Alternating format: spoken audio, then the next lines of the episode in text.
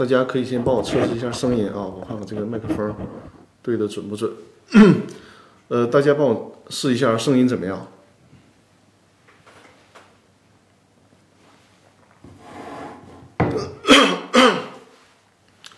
呃，今天，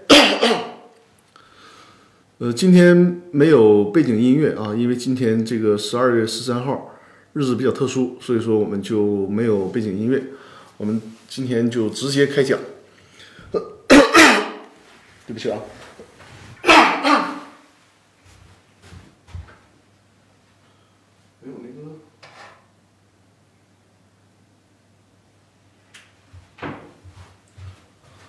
嗯，我是从盘锦出差，然后赶回来的，开了三个小时的车。因为上周去那个克拉玛依开庭，所以说没有能直播上。我看我的微信公众平台的后台有很多的留言，因此呢，今天主要集中解答包括上周、包括这周的留言。还是啊，先看那个呃，苏律师你在不在直播间？如果在的话，帮我看一下声音怎么样，或者是其他的观众帮我看一下声音。啊，欣欣说辛苦了，谢谢支持，谢谢支持。我还是先展示一下二维码啊，先展示一下二维码。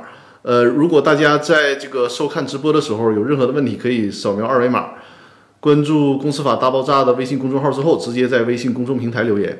啊，声音很好是吧？好的，好的，因为我把这个麦克风呃连了一个延延长线，声音完美就可以了。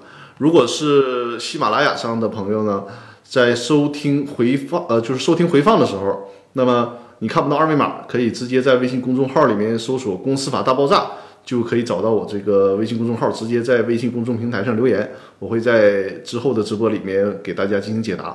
那么现在在线的正在收看直播的，就直接扫描这个二维码就可以了啊！终于又见到张律师了，是上周缺席了一周。扫描这个二维码之后呢，就在微信公众平台里面进行留言啊，因为在直播间可能他留言有字数限制，如果大家有复杂的问题，就在微信公众号里留言。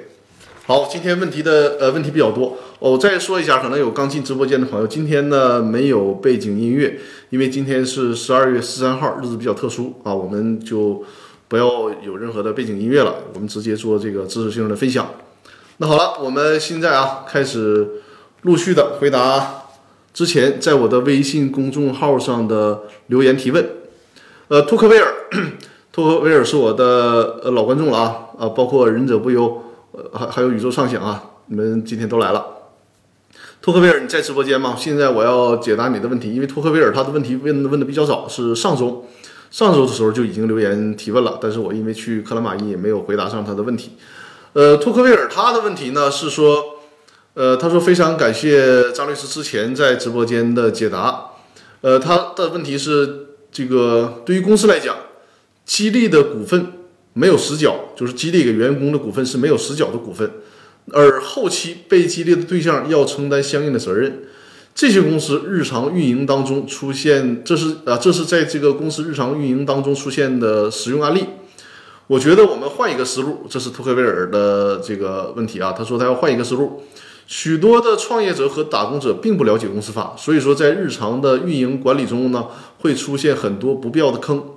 譬如说，不担任法定代表人、持有公司的股份之类的，因为可能绝大部分的人都问不出相关的问题。以后有机会，请您多介绍介绍这些创业和打工的人容易犯的低级错误，避免让大家成为，呃，哦，啊，对，不要让大家成为公司怎么误让大家，啊，估计写错了，就是想让大家成为这个公司法的速成班学员。好，呃，是这样，我的这个直播分享实际上就主要是面临面对这个没有任何股权基础的普通的听众啊，不是给那个法学专业的人来讲。所以说，呃，只要包括我们是创业的人，我们是打工的人，只要我们有这个意思，就是担心我这个获得的股权激励有没有风险，你只要有这个意思就可以了。来听我的直播，我就会提示给你啊，我就会提示给你。呃，感谢向右看齐分享了我的直播间啊，太感谢了，因为。我的直播间就是真的，拜托大家多多的关注，多多的分享，这就是我对我最大的支持。好，感谢宇宙上线，感谢分享我的直播间。呃，关于托克维尔的这个问题啊，因为它是一个比较宏观的问题嘛，就是说，怎么样能让这个呃员工，就是这些从被激励的员工角度来讲，怎么能减少这些坑？其实这个是一个很大的话题了，因为今天问题很多，我我只讲那个一些最基础性的，比如说你作为员工被激励的对象，但是你不能轻易的担任法定代表人，对吧？这个在我的节目里面，在我的直播里，呃，在我的直播里面也多次讲解过。如果你一旦担任了法定代表人，你又无法控制这个公司的表决权，那就会造成什么呢？就是你永远顶雷，因为你看罗永浩，他现在。当然，人家是自愿的，对吧？如果不自愿的，你就会陷入到罗永浩这种尴尬，就是公司欠钱了，你作为法定代表人就会被限制高消费，啊，呃，无论去哪儿，你不能坐飞机，然后呢，坐这个火车也得是飞那个高铁啊，就是很麻烦。所以说呢，就是不能轻易担任法定代表人。还有就是你接受股权的时候，你看一下是不是实缴出资的股权。就这个头发有点，是不是实缴出资的股权？这个也很重要。如果不是实缴出资的股权，这个股权说是给到你啊，我给你那个百分之十的股权，价值对应的注册资本是一百万，哎，看似挺诱惑。如果是没有实缴出资的股权，那给你的是一百万债务，就是你接受了这个股权，你相当于背负了一百万的债务，这个是很大的问题。还有就是持股平台，因为很多搞股权激励嘛。他弄了一个持股平台，员工呢享有或者是虚拟股，或者是在持股平台上间接持股，他享有的分红权。但是作为员工来讲，你需要搞清楚，就是这个公司，他每年能不能分红，分多少红，实际上你是没有话语权的。甚至于你都如果事先没有做出这个做出这个特别的约定啊，甚至你都没有办法知道这个公司今年到底盈没盈利。啊，盈利的具体金额是多少？比如说，老板告诉你没盈利，或者说只告诉你盈利了十万块钱，实际上人家盈利了一百万，你也不知道，对吧？这就是员工所面临的问题。那么在做股权激励的时候，你作为被激励对象，可以把这些问题搞清楚。如果有必要的话，就是在这个激励协议当中把这些问题写这个写清楚。呃，另外一个就是轻易的啊，高管的职务呢，比如说你担任执行董事啊、董事长啊这这些职务，也需要谨慎，因为按照公司法的规定。你担任了这些董事的职务，如果没有改选之前，你即便你从公司离职了，你和公司之间不存在劳动关系了。但是呢，如果在公司没有改选出新的这个董事之前，你还得继续担任这个董事的职务，这些都是需要注意的。这是对托克维尔一个比较宏观问题的回答啊。呃，托克维尔他接下来提了一些具体的问题，呃，顺便说一下，我们今天。这个脸儿突然黑了，这个颜色太吓人了啊！我们今天的主题是公司解散中的有关追责的问题，因为这也是呃，在我后台留言，就是这一期啊，这次我直播的时候，在后台留言比较集中的问题，就说问了很多有关公司解散当中这个清算组啊、股东啊要承担责任的问题，我会在稍后的那个就是问答的时候给大家详细的解答，我是依据依据大家提问的时间顺序来做解答。那下面这个托克维尔的一个具体的问题呢，他他说，我想请教一下，就是有关民营企业职务侵占这一块儿啊，职务侵占这一块儿，因为记得有一期节目，听到您介绍了一下，说是每个省之间的量刑标准不一样，那么认定的标准范围性质是呃是否有什么区别？未来其他股东或者第三人追究职务侵占人的这个责任呢，是这个这个时效的问题，以及法律如何处理？其实我这次呢去盘锦也是参加辽宁省的这个刑法委员会，因为我本身是辽宁省刑法委员会的委员。虽然我是搞公司股权的，但是呢，加入刑法委员会也有其必要性啊。就是，呃，尤其是我们做企业的，刑事法律的风险防范也是非常非常重要的。尤其是现在这个，呃，扫黑除恶的这这个怎么讲，就是这个大环境吧，大家更需要特别的谨慎。啊，特别的谨慎。呃，那我们就说一下啊，就是在民营企业里面，涉及到职务侵占犯犯罪，其实还会涉及到什么呢？还会涉及到挪用资金犯罪。就职务侵占，相当于说这个张三儿，他把公司的钱据为己有了，不还了，这是职务侵占。那挪用资金呢？挪用资金是这个张三儿把这个钱他。拿走了，拿走这他的目的是什么呢？就是还还给公司，只是用一段时间，比如用了超过三个月啊，他去拿去炒股了，然后用了半年，还回来了。那你说我都还回来了，还构不构成犯罪呢？也构成。那就这个就涉嫌什么呢？涉嫌是挪用资金的犯罪了啊。呃，关于这个职务侵占犯罪的量刑标准是有一些司法解释规定的，比如说这个最高院和最高检关于办理贪污贿赂刑事案件适用若干法律问题的规定，这是二零一六年的，这里面就其中认定啊，数额较大是六万六万块钱以上。那么，因为我毕竟不是专门办刑事案件嘛，对吧？就是在我办案的过程当中，涉及到的数据是辽宁省的数据和吉林的数据。啊，托克维尔说今天来晚了是吧？没关系，我正在解答你的问题呢，就是解答你关于这个职务犯罪的量刑标准的问题。因为我目前掌握的是辽宁省和吉林的，呃，吉林的职务犯罪的标准呢是就是职务侵占，职务侵占罪的起刑点啊，起刑点就是多少钱构成犯罪？吉林吉林省是一万块钱。一万块钱就构成这个职务侵占的犯罪。我们辽宁省的标准会高一些，辽宁省的标准的起点是六万块钱，呃，六万块钱。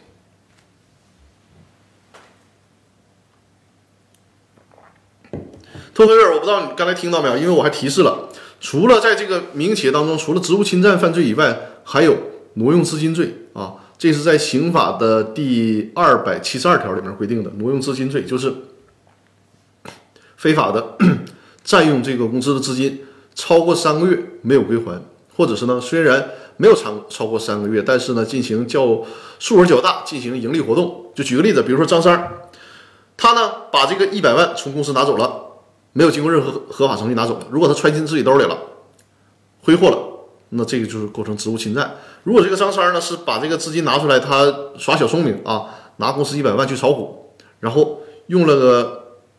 半年时间偷着这把钱还回来，他认为这就不构成犯罪了。实际上不是的，这个就构成挪用资金罪，就构成挪用资金罪啊。托克维尔，这是对你这个问题的回答。亮一些，好。呃，第三个问题是天天向上的提问啊，我这边说一下，我今天解答完大家的提问之后，呃，如果大家没有新的问题，我就有可能。就是结束直播，因为我这是好几天没回家了啊，好几天没。我今天是从外地没有回家，就直接赶到那个律所，然后在律所办公室里面给大家准备直播的材料。啊，好，我回答一下天天向上的提问啊。天天向上在直播间吗？在的话，告诉我一声啊。天天向上的提问是说，呃，张律师好，因前期有事耽误了听您直播，这几天一直想从。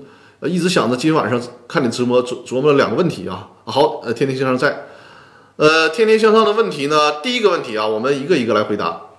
天天向上，它第一个问题是，如果有限责任公司没有设董事会，只是有执行董事，那么执行董事行使其职权是以董事会的名义呢，还是以别的名义？啊，这个问题就是，如果这个公司它没有董事会，那么这个执行董事。因为没有董事会吧，他就不能以董事会的名义了。而且如果有董事会的话，那个董事会的头叫什么？叫董事长，对吧？但如果是公司没有董事会，只有执行董事，那这个严格意义上来讲，比如说张三他是执行董事，他就不应该叫自己为董事长，因为什么叫什么？这个我是我们在概念当中普遍大家会存在的认知错误啊，就是只有董事会的情况下。这个董事会的头才叫董事长，如果没有董事会，那么只有一个执行董事，就叫执行董事。这里面需要需要特别说一下啊，按照公司法的默认的规定，就是说公司法在这个，呃，在公司法里面很详细的规定了董事会的职权，就是董事会都做哪些事儿，这个是在公司法里面有规定的啊。但是呢。公司法里面没有规定执行董事的职权，为什么这么说呢？因为主要咱看一下那个公司法的第五十条第二款就就就会知道了啊。第五十条的第二款是这么表述的：是执行董事的职权由公司章程规定。所以说这个问题大家一定要注意啊，尤其尤其是我们用公司章程的时候，我们如果拿来那种模板化的公司章程。比如说你拿了一个人家有董事会的章程，然后你把董事会那个删掉，你只写执行董事，对吧？将来执行董事有哪些职权，你是没有办法找到明确依据的，就是你没有办法找到有法律效力的依据。你如果章程里面没有特别写明执行董事有哪些职权，将来有问题了，人家说，哎，你执行董事你没有这个职权，他说我有啊，我是公司法赋予我的权利啊，没有，公司法里面没有明确赋予执行董事的职权。需要什么？公司法的要求啊，需要在公司章程里面进行规定。所以说啊，如果一旦公司不设立董事会，只有一个执行董事，在写章程的时候一定要注意，需要把执行董事有哪些职权都写清楚。他可以参照，就是你写的时候，你就参照公司法那个董事会那个职权写就可以了，然后把董事会的身份换成执行董事，这就是可以了。这是最起码的要求，这也是大家一定要注意的。呃，另外呢，就是天天向上还有第二个问题啊，它的第二个问题，这就涉及到公司注销的问题了。啊，天天向上说，那执行董事一职权出具的文件名头叫什么呀？就可以叫这个董事决议就行了，或者你直接叫执行董事决议也可以，你不能叫董事会决议，因为你毕竟是没有那个董事会的，就执行董事决议或者董事决议就行了。呃，天天向上的第二个问题啊，他说，公司注销以后。与公司有买卖合同关系的原出卖方，以公司注销清算程序有瑕疵为由，以债权人的名义向公司原股东主张股东损害赔偿纠纷的诉讼时效从什么时候起算？呃，比如如果有销售单据，以销售单据上上的日期起算，还是以公司注销的日期起算？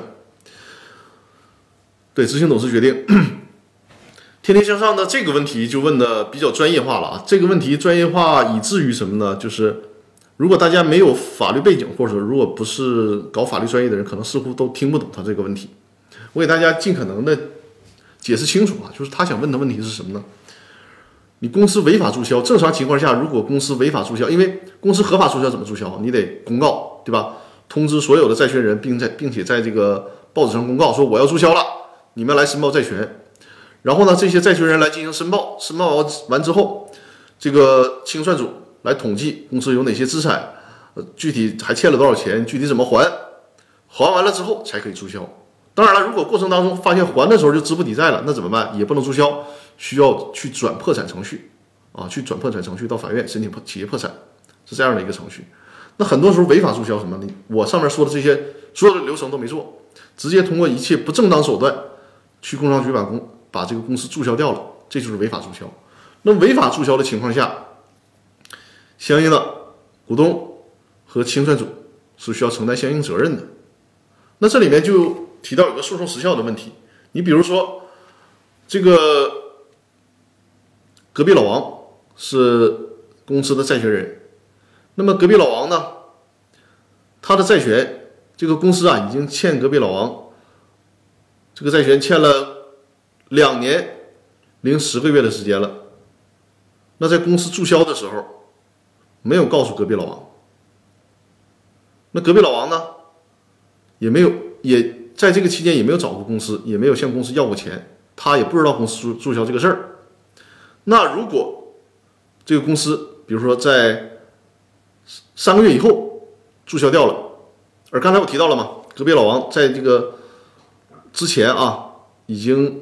这个欠款已经是两年零十个月没管公司要钱了，再过两个月就过诉讼时效了，对吧？那如果是公司在这个期时间点之后的三个月注销掉了，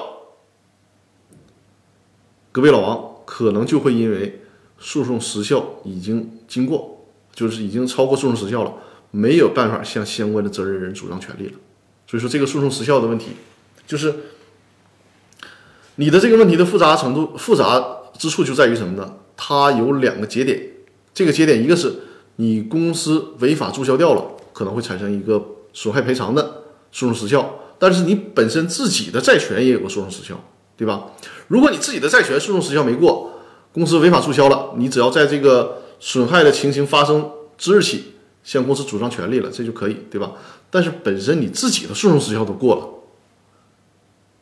那你再去找人家赔偿就说不过去了，对吧？就是这个意思。天天向上，你应该听懂我的一个问题了吧？是吧？因为你这个问题，呃，是确实是比较复杂的，就是得有一定的法学基础人基础的人才能搞明白这个问题啊。我希望我我解释的还算是呃尽量可能呃尽尽可能的通俗易懂啊。如果觉得我有没有讲清楚的地方，随时在那个直播间里面进行留言啊。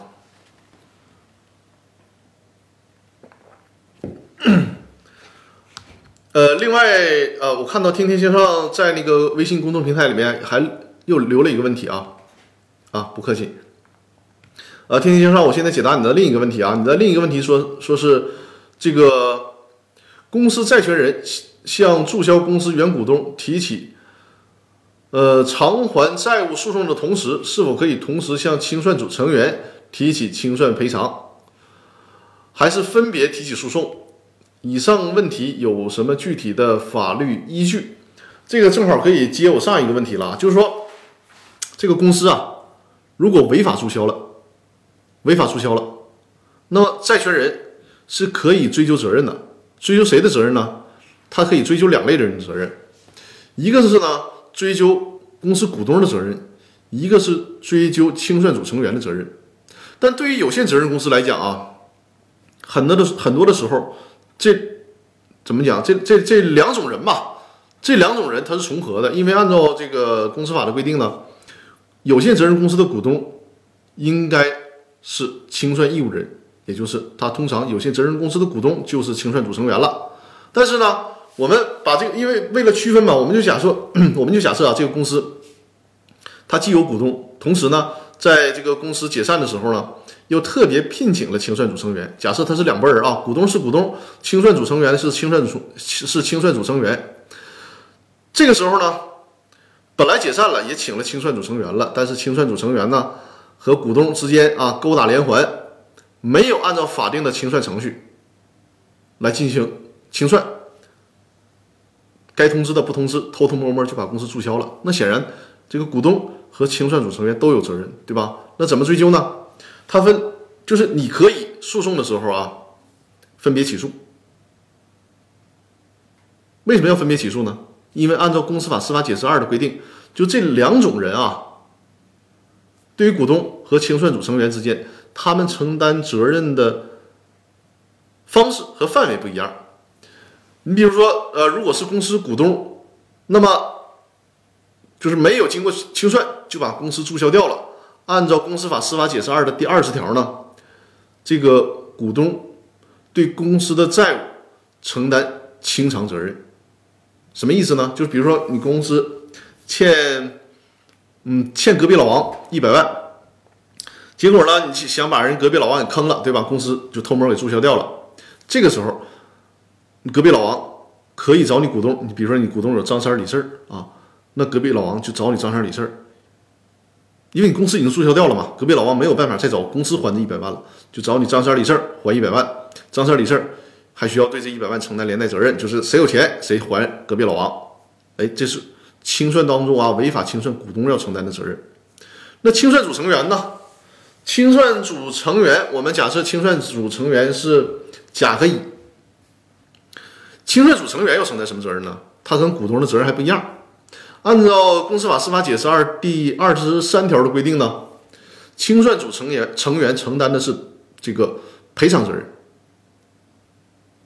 那这个赔偿责任和股东承担的那个清偿就是偿还责任有什么区别呢？既然是赔偿责任，因为如果是公司违法注销，隔壁老王直接起诉那个股东张三李四就可以了，对吧？也不用拿出什么特别的证据，就证明你公司原来欠我钱，然后现在非非法注销了，隔壁老王的活就完事儿了。但是呢，隔壁老王要起诉这个清算组的成员赔偿，那就费劲了，要承担赔偿责任，这就意味着什么呢？他隔壁老王需要证明这个清算组成员违法把公司注销掉，具体给隔壁老王造成了哪些损失，这是需要承担的。另外呢，还需要成还需要证明这个清算组成员在这个清算过程当中有什么过错，这就是赔偿责任和。之前说的就是股东直接对公司的债务承担清算责任不一样的地方，就是说你找清算组成员呢也可以赔，但是麻烦点，就是说你需要证明他们有过错，另外还需要证明他们的过错给你具体造成了多少损失，这就是两者的区别。所以说你在起诉的时候，通常也需要分开进行诉讼，因为他们责任还是有所区别的。当然了，如果主体是一样的，那没问题，你可以这个一并诉讼啊，一并诉讼。好，我这个问题，呃，天天上你应该还有什么不清楚的地方？然后所以或者在直播间，或者在我的微信公众号里面进行补充提问啊。下一个问题啊，下一个问题还是天天向上的提问啊。呃，天天向上的提问呢说，还有一个问题，如果公司注销，未书面通知之前。判决书已经确定的这个债权人啊，你说就是公司注销的时候，在这个公司注销之前，就也已经有一份判决书判公司，比如说啊，还是以隔壁老王举例子吧，公司就是法院判决判公司偿还隔壁老王一百万，已经有这个判判决了，然后多年之后呢，这个债权人才发现，那么能不能是否可以追加公司原股东为被执行人？大家听听懂他这个问题了吧？就是说，已经有法院判决了，比如说判判决 A 公司应该偿还隔壁老王一百万，结果这个 A 公司在很这个这个大家都不知情的情况下就注销掉了。那这个时候申请执行的话，能不能追加原股东为被执行人？这个是可以的，这是可以的。依据是什么？依据就是我刚才给你提到的那个公司法的第二十条，就是说，因为你违法注销了，股东要对公司的债务承担责任，所以说这个是没有问题的。你可以追加他为被执行人啊。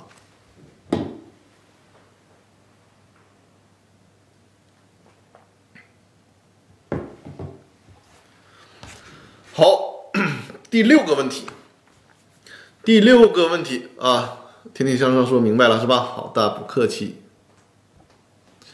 呃，我们来看第六个问题是“仁者不忧”的问题啊，因为刚才我看到“仁者不忧”上线了，是不是？呃，卢。撸撸撸是吧？撸撸张律公司未经债权人同意延期实缴注册资本有什么风险？啊，这个问题在九民会议纪要里面，因为原来这个问题是一个很复杂的法律问题啊，这个在九民会议要会议纪要就说的很清楚了，就说，呃，露露他的这个问题就是什么呢？就比如说公司欠还是啊隔壁老王欠隔壁老王一百万，然后股东呢实缴出资，比如说到呃今呃今这个这个今年的十二月三十一号到期，那你实缴出资到期了。这个隔壁老王就可以向股东主张履行出资义务了嘛？结果呢，股东比较坏，他说：“我欠你隔壁老王一百万，我为了呃股东逃避责任，我把这个出资期限由今年的年底改到了二零五零年的年底，这是不行的啊，这是不行的。你对于之前已经欠钱的人来讲，你这种更改是无效的，你还得这个股东，你你相当于你改了没有用，你还得按照原来那个出资日期来承担出资的责任。”啊，这就是对露露的问题。好，下面呃回答忍者不忧的提问啊，忍者不忧哦，对你在是吧？呃，忍者不忧的提问说，张律师又来骚扰你了，欢迎骚扰。呃，是这样的，有一个公司呢，只有两个股东，一个人持股是百分之八十，另一个人呢是持股百分之二十。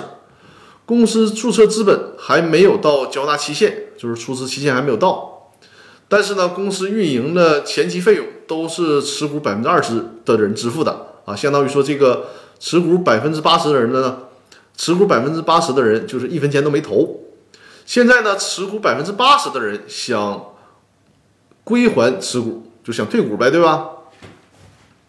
百分之二十的人出资，然后让他离开单位，但是呢，百分之二十的人不同意，就说这个公司设立之后，占百分之二十那个小股东呢，实际投了很多钱，但是占百分之八十那个股东一分钱都没投，而且这个占百分之。八十的股东呢，还想让这个小股东去收购他的股权，那人小股东当然不同意了。呃，这个公司现在的股价已经溢价了，就相就说明什么呢？这个公司经营状况非常好。啊，萌新，一会儿我会回答你的问题啊。呃，二五四幺二五四对吧？一会儿回答你的问题。呃，忍者不忧说想让百分之三十的走，大股东自己经营。呃，我先看你这个问题啊，因为这个股东已经溢价了，况且现在这个公司的实际经营管理还是持股百分之八十的人掌控着，也就是说，持股百分之二十的人呢对公司没有控制权。在这种情况下，怎么做对小股东起到保护的作用？实际上，小股东的目的是想按照现有的价值，把他出资的钱相对应的市场价值，呃，市场价值增值比例退出来。大家听明白忍者不由的提问了吗？我给大家解读一下，就是说这个公司里面有俩股东。占百分之八十那个人呢？那个股东呢？因为他持股比例高嘛，还控制着公司，但是呢，一分钱没出。占百分之二十那个小股东呢，在公司里边没有话语权，但是钱还都是这个百分之八、百分之二十的小股东出的，怎么办？就首先啊，就是你你这个大股东没法把小股东赶走，对吧？没法强制的收购大这个这个小股东的股权。如果从大股东的角度来讲，但是呢，因为大股东占百分之八十嘛，可以通通过增加注册资本的方式逐渐稀释小股东的股权。但这有一点，人家小股东已经实缴出资了。既然实缴出资了，你当你增加注册资本的时候，小股东是有权利优先认缴这个增加这部分的注册资本的啊。那么对于小股东，我们现在再从小股东的角度来看啊，小股东之前已经投入了，那你得区分他投的这个钱是实缴出资还是借给公司的钱，这个从财务上核实一下。如果是已经实缴出资，比如说你百分之二十啊。你百分之二十的股权对应的是这个二十万的实缴出资，那小股东呢？他实际投入到公司五十万，那就很可能什么呢？这二十万是完成实缴出资，剩下的三十万是向公司就把这个三十万是借给公司的钱。这个时候，小股东想要退回那二十万是不可能了，因为你已经完成实缴出资了嘛。这个啊，忍者不忧，你需要在财务上进行核实。如果核实确实。他这二十万是完成实缴出资了，那没有办法退不出来啊，退不出来。但是呢，多出来那部分三十万那部分，那属于借款，可以要求公司偿还的啊。啊，忍者不忧说实缴出资很很小一部分，对吧？因为注册资本很大，所以说嘛，你跟这个财务上核实，你比如说啊，你的注册资本是二百万，然后你投到公司只有五十万，但是呢，其中从财务上记载。只有二十万实缴出资，剩下那三十万是借款。同样，那三十万可以要回来。就总之的原则就是，如果已经计入实缴出资了，拿不回来啊。如果是计入借款，而且你的那个出资期限还没有到，那这个钱是可以要回来的，就这个意思啊。但是你说这个是小股东的维权了吗？对吧？就是在这个范围之内了。但是你说如果小股东还能不能起到其他的保护自己的作用？很遗憾的告诉你，不能。为什么呢？这就是我对你这个问题回答的时候，回答的时候呢，我需要多说几句的，就是小这个公司法的规则啊，公司法的规则，游戏规则很明确，就是谁出资多谁有话语权。你看啊，就像你这个情况，看似很很不公平，对吧？人家把百分之八十那个股东呢，一分钱没出，当然了，前提是他的出资义务还没有到期。如果他的出资义务已经到期了，他一分钱没出，那。可以啊，你小股东，你可可以起诉他，要求的他履行出资义务。但是呢，如果人家这个大股东虽然一分钱没出，但是实缴出出资期限没到，哎，那人家就不用出资，还掌控着这个大公司，呃，还掌控这个这个公司，对吧？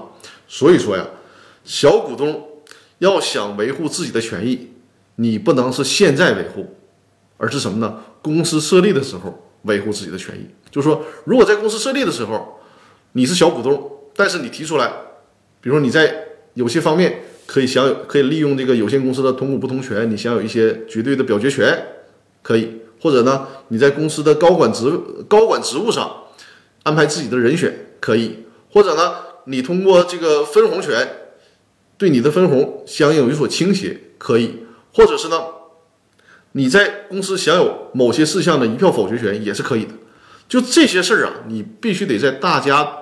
当初设立公司的时候，签股东协议的时候，写公司章程的时候，把这些弄进去，写进去。你当初什么都不写，然后你现在说我是小股东，我觉得不行，太亏了。我要维护权益，没啥权益可维护的。我能教给你的，只能是说，刚才我提到那那那些方式，还有就是你通过股东知情权，然后看一下看一看公司财务是否规范，就是这个维权的空间。或者说维护自己利益的空间是是非常小的，因为毕竟你是小股东，你在公司就确实没有话语权。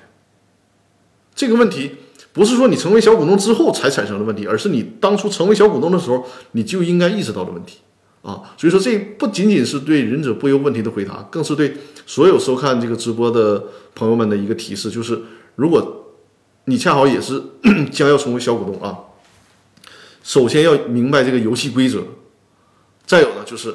所有的事儿，君子协定，在这个谈判公司设立之初，形成股东协议的时候，形成公司章程的时候，把自己该有的权益都提到，然后都争取下来啊！这是对忍者不忧的提问。呃，我看孙律师之前给我发了个信息，是吧？有一个问题没有回答的，等一下啊，我投到这个窗口。嗯，呃，感谢忍者不忧分享了我的直播，欢迎大家多多关注我的直播，多多分享我的直播啊。再展示一下二维码，如果大家有什么问题，在直播间呃受字数的限制，可以直接扫描扫描二维码或者截图啊，截图之后扫描二维码，然后在微信公众平台里面，在公司法大爆炸的微信公众平台里面进行留言提问。如果比如说今天啊，这个我没有回答完的问题，那你或者在回放的时候看到这个二维码，依然可以扫描二维码，在微信公众平台提问，我会在下次直播的时候呢进行解答。你看今天我回答的很多问题都是之前。在微信公众平台上的提问，然后我在今天直播的时候进行解答的。所以说，包括公司法大爆炸的听众，也可以直接在微信公众号里面搜索“公司法大爆炸”，关注这个微信公众平台之后，直接在微信公众平台里提问就可以了。我会在下次直播的时候进行解答啊。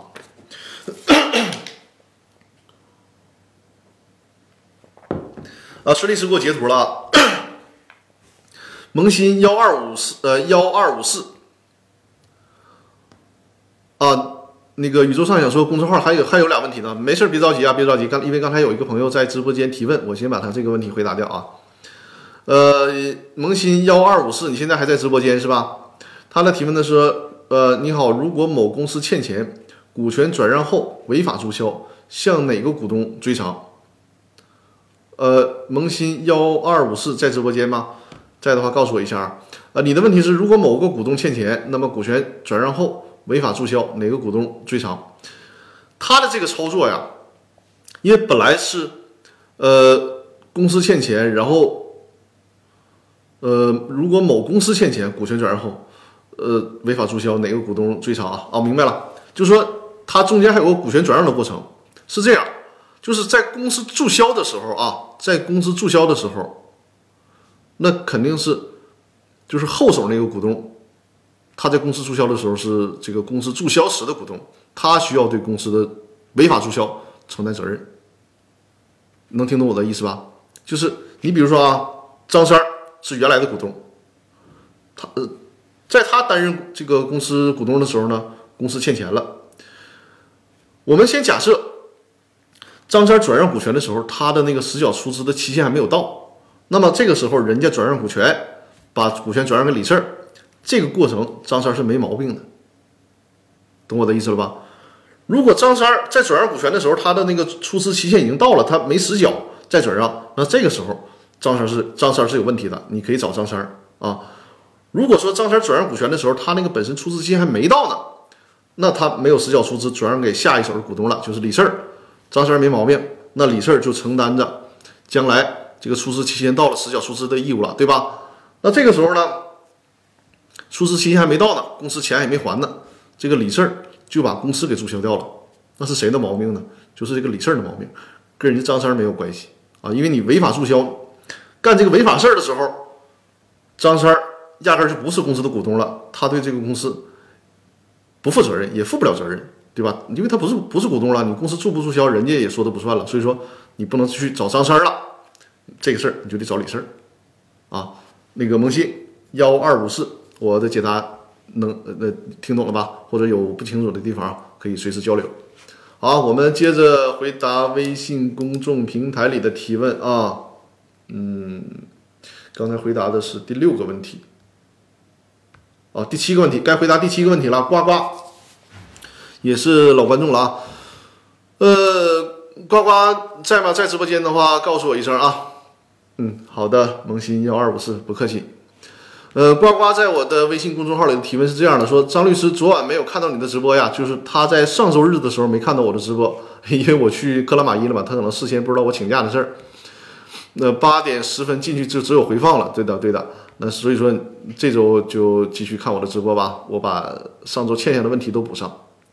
呃，呱呱说呢，他想请教一下债权人申请公司破产的成本问题，比如。一个普通债权人，债权也不多，但是呢，通过诉讼执行什么的都难以实现债权。这个时候呢，想申请公司破产，成本会不会太太高？哎，这是一个很好的问题啊！不知道大不知道大家听懂这个问题没有？我给大家解释一下啊，就是比方说，这个 A 公司呢，欠我，比如说啊，就欠我五万块钱这 A 公司就欠我五万块钱，但是呢，这个 A 公司本身没有任何资产，也还不起钱，怎么办呢？我这欠这五万块钱，按照破产法的规定，你别管五万块钱了。从理论上说，你哪怕就欠我五块钱，你公司资不抵债，我作为债权人也是可以申请你公司破产的，对吧？那这个时候可能我在申请的时候会考虑，你欠我五万块钱，或者我再少少点说，你就欠我五百块钱，我去法院立案申请破产，我是不是还得搭执行费呀？呃，还得搭那个申请费呀？这个申请费我总共就欠我五百块钱，你比如说你这个申请费要要干个一万两万的，甚至更多，那我不赔了吗？对吧？有这种顾虑。实际上呢？大家不要有这种顾虑啊，在这个破产里面，就是我们国家，呃，国务院所出台的诉讼费交纳办法里面啊，对破产这个事儿规定的很明确，是什么呢？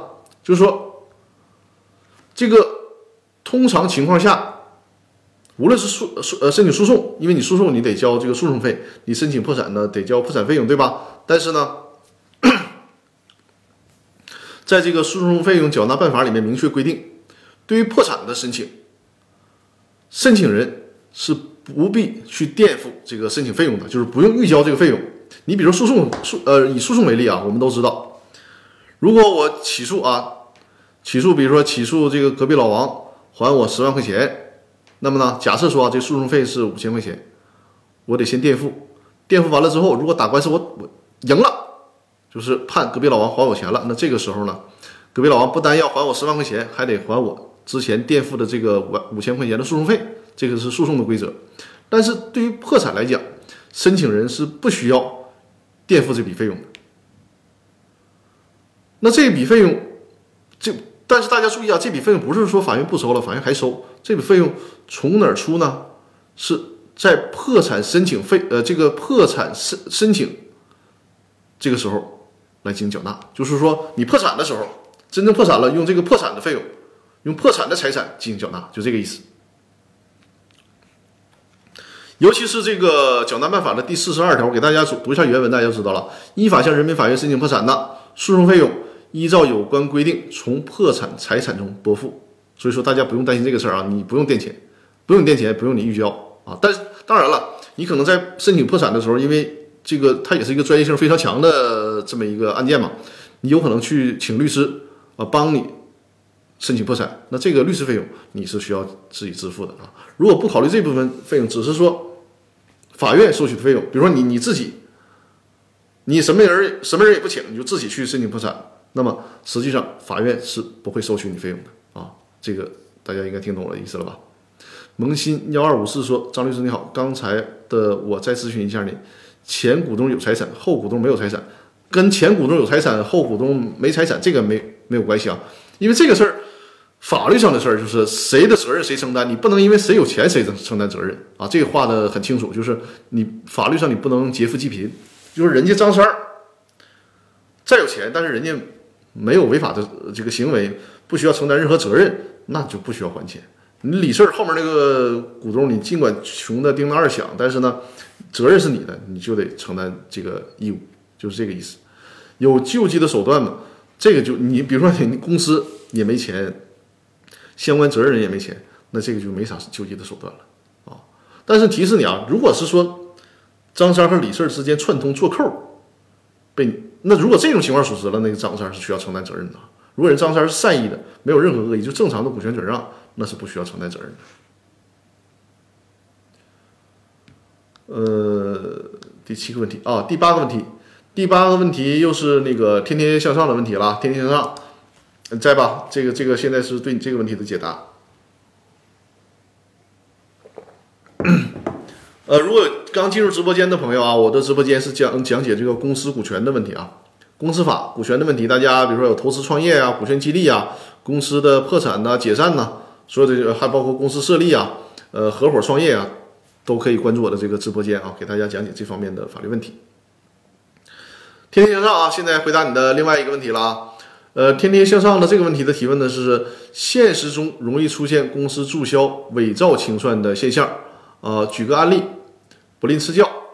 公司注销伪造清算组成员签名，这是那个天天向上举的例子啊。他说，公司注销的时候呢，伪造清算组成员签名。公司债权人把公司的股东和伪造签名显示的清算组成员一起列为被告，提起股东损害债权人利益的诉讼。假的清算人员呢，为证明清算报告中不是自己签字，向法院申请笔迹鉴定。呃，如果鉴定出来清算报告不是自己签字，证明自己不是清算人员，是否还需要承担责任？另外呢？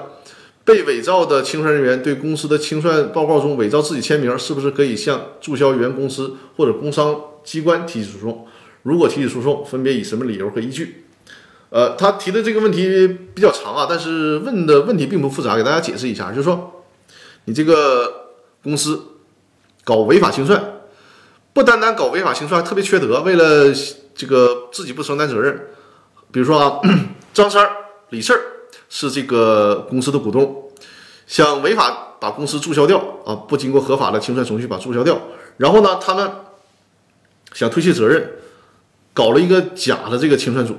假如说假的清算组呢，他们写上了是这个隔壁老王和小明两个人，但实际上人家隔壁老王和小明都压根不知道这个事儿，他们呢伪造了隔壁老王和小明的签名，就是弄了一个假的清算组，然后伪造了隔壁老王和小明的签名，弄了一个那个清算报告。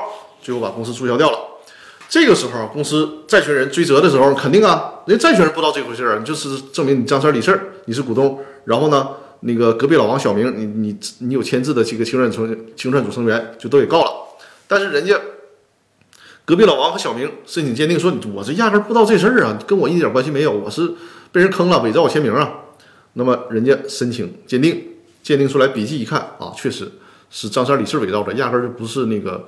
隔壁老王和小明的签名，那这个时候当然了，你隔壁老王和小明无辜的，不需要承担责任，不需要承担责任啊，这是法律的公平性，这是必须要有的，这个就是毫无疑问了，没有什么争议了。那么隔壁这这个隔壁老王和小明被人家伪造签名了，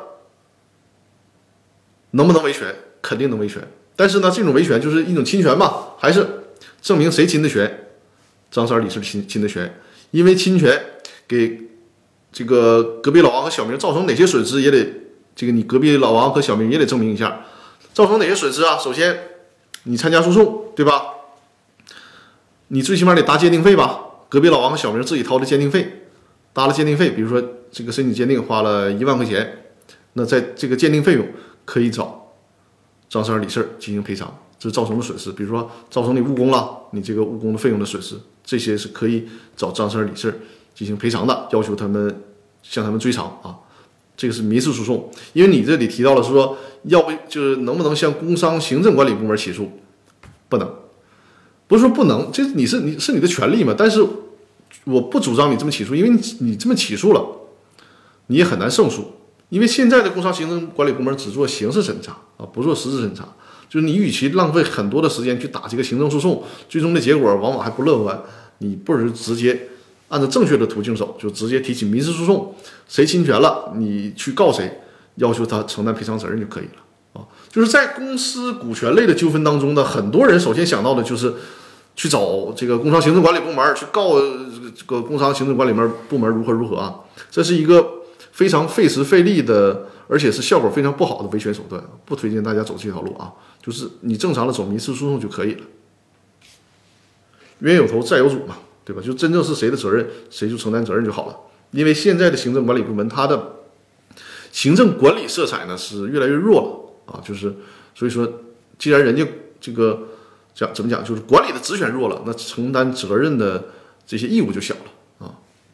呃，宇宙上想说，不知道是谁伪造签名，呃，告股东吗？如果是不知道是谁伪造签名，其实从这个证据链上是可以，哪怕是法官自由裁量的，也是可以推论出来的。你公司注销是谁注销掉的，对吧？然后你这个公司的股东，你没有参与公司的注销，那具体谁经办呢？对吧？因因为总得有经办人嘛，你找到这个经办人就可以了。因为工商行政管理部门，他是行这个刑事审查，但最终他也有经办人呐。如果这个经办人是这个股东，那就找这个股东就好了。你谁可能就是这个跟股东完全没有瓜葛，没有任何关系，然后闲的没事就伪造个签名把公司注销掉了，对吧？而且我跟大家讲，就是这个你在过去你说公司违法注销，经常有这种事儿，但现在按照现在流程，你说办别的有可能，你要是注销公司真没那么容易了，他的这个要求条件是非常多的。就我不相信哪个行政管理部门就现在的这个这个法律制度和这个法律环境下，轻易的没有任何程序，然后就会配合你把公司这个注销掉，很难很难。嗯，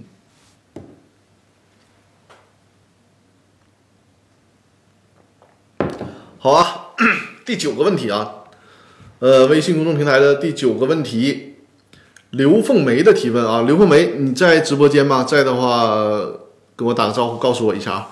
现在是回答刘凤梅刘凤梅的问题，刘凤梅是在我直播马上要开始的时候，在我的微信公众号上留言的啊。啊，在，好的好的。呃，刘凤梅的问题呢是张律师您好，一家有限公司。股东三方啊，三个股东 A、B、C 三个股东，其中呢，股东 A 以固定资产出资了部分实缴啊，部分实缴；股东 B 呢以现金出资了，也是部分实缴啊，就是没全部实缴，实缴了一部分。股东 C 呢一分钱也没出，目前公司经营不善，想要注销，但是呢，企业还有一部分的债务，股东 A 和 B 可以要求股东 C 出资相应的份额的资金，用于偿还企业的债务吗？你的这个问题啊，说简单也简单，说复杂也说复复杂。就你这个问题啊，如果往复杂了说，其实咱能讲一节课，懂我的意思吧？就是说，我们先假设 A、B、C 这三个股东，如果是 A 和 B，因为现在是 A 和 B 想把公司注销掉嘛，对吧？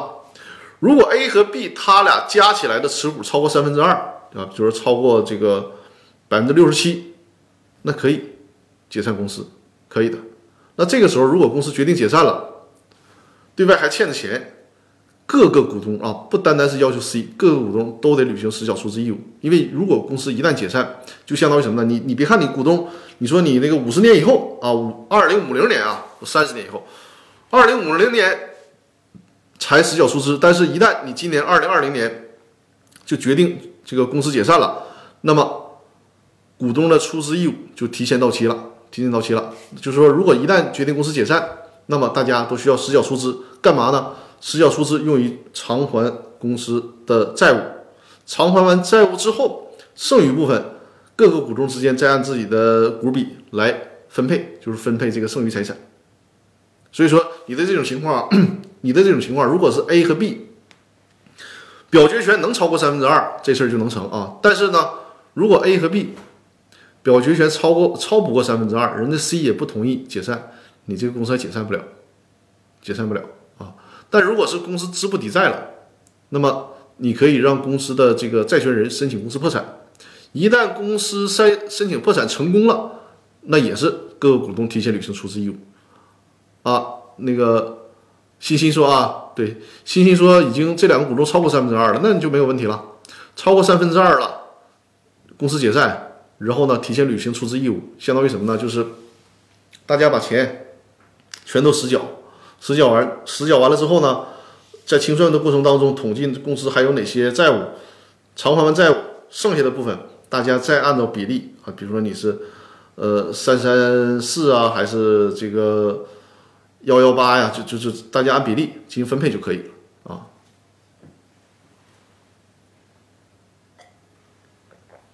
呃，欣欣这个问题应该清楚了是吧？我再看一下微信公众平台上还有还有没有其他提问啊？好，正好我们今天的时间也差不多，哎，还有两个新的消息，我看是不是提问啊？哦，有提，天天向上，天天向上有新的提问啊，我看一下，嗯，还有一个周培的提问啊，我先看一下天天向上 啊，天天向上说嗓子好些了吗？多吃点水果能好些，是是是，我这就是水，平时不怎么爱吃水果。呃，对我从新疆回来了，从新疆回来了，呃，还还还还好，我去的不是吐鲁番，呃，啊，说今天有您直播真好，是我也是这个这个能跟大家有这个在线上交流的机会，觉得挺好的。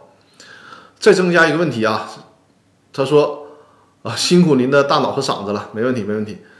呃，天天向上的这个刚刚的提问呢，在微信公众号上提问，他说股权对外转让，如果公司。有许多的隐名股东，而且公司不提供隐名股东名册和联系方式，转让股东只通知公司显名股东行使优先购买权是否可以？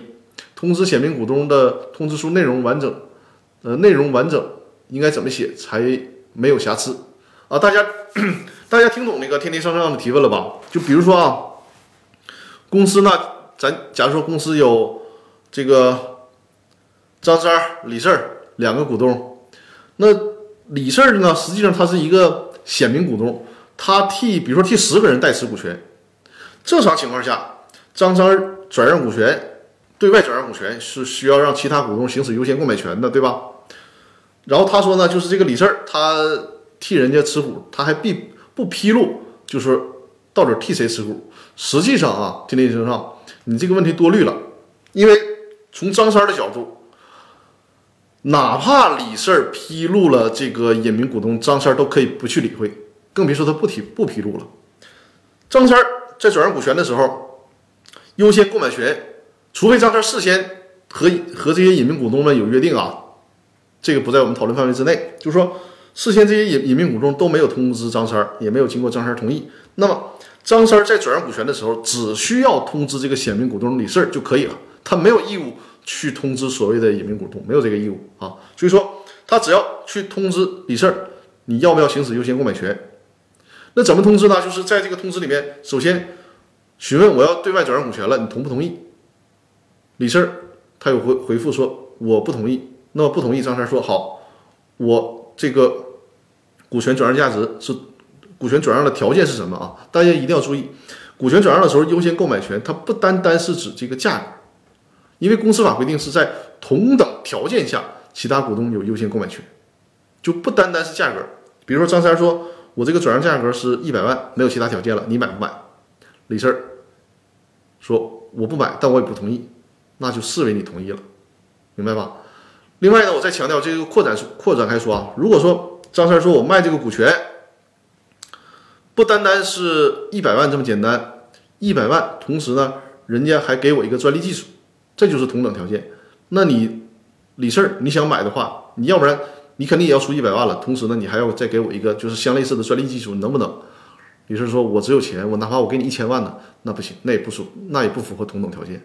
大家懂我的意思了吧？就是，就是这个这个是对天天上这个问题的一个扩展啊。就是说，在转让股权的时候，所谓的同等条件，它不单单是指价格，还可以是其他条件啊。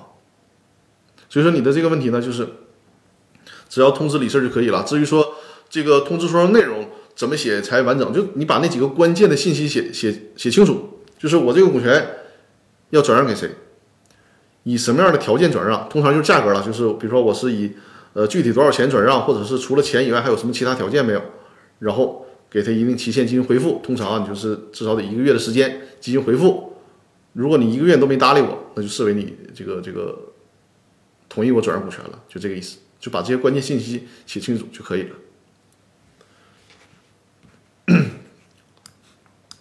呃，另外，周培在微信公众平台上就有提问啊，周培你在吗？在的话，告诉我一声啊。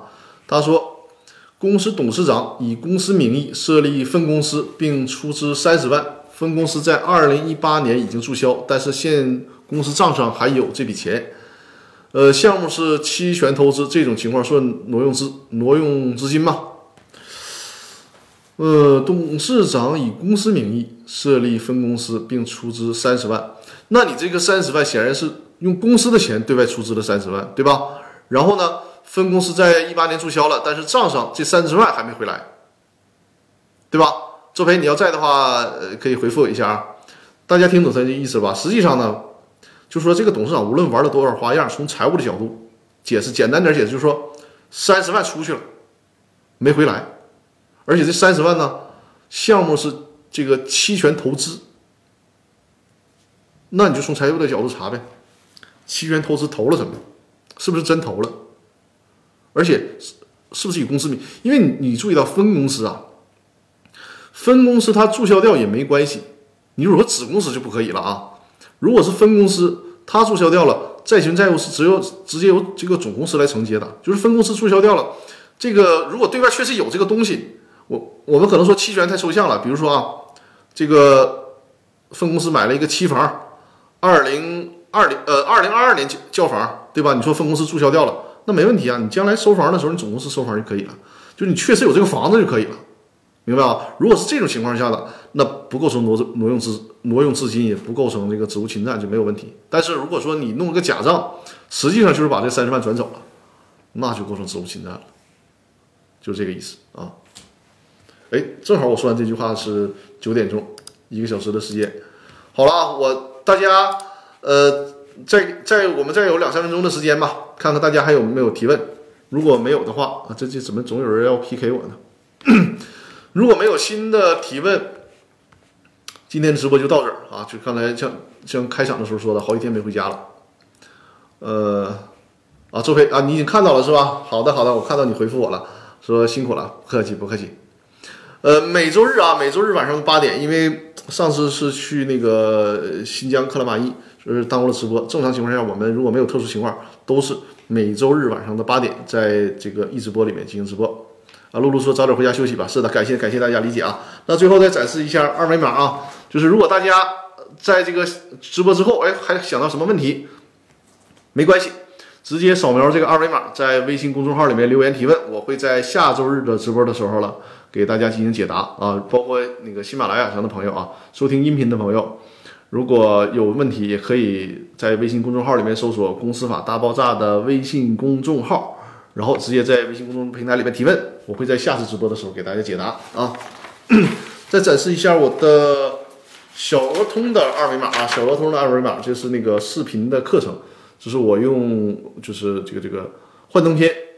用幻灯片同步讲解公司股权的，就是公司法大爆炸的视频精品课，还有呢是那个电商法，还有就是如何注销公司的完整课程。如果大家有需要的话，可以在这个扫描这个二维码来购买这个课程。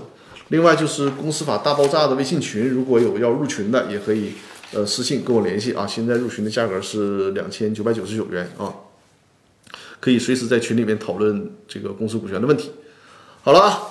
呃，我们今天的直播就到这儿了，看来大家还是非常理解的，那我就早点回家休息，咱们下周日晚上的八点再见啊！如果有什么问题，直接在微信公众平台里面留言，就不会错过大家任何的提问。咱下周日的时候呢，继续讨论，继续互动，继续分享啊！好，感谢宇宙畅想，然后大家呢多多关注，就点击我左上角那个头像，就是关注我这个直播间了。有直播的时候呢，就可以随时推送给大家。另外呢，欢迎大家多多把我的直播啊进行转发，包括回放也是可以转播的，呃，回放也是可以转转发的啊。感谢大家的支持和帮助啊。好了，那我们下周日晚上的八点再见。今天没有任何的背景音乐，因为因为今天是一个特殊的日子啊，十二月十三号是一个非常特殊的日子啊。这个希望我们历史教训铭记在心啊。所以说今天没有任何的背景音乐了。那我们今天的直播呢就到这里了，感谢。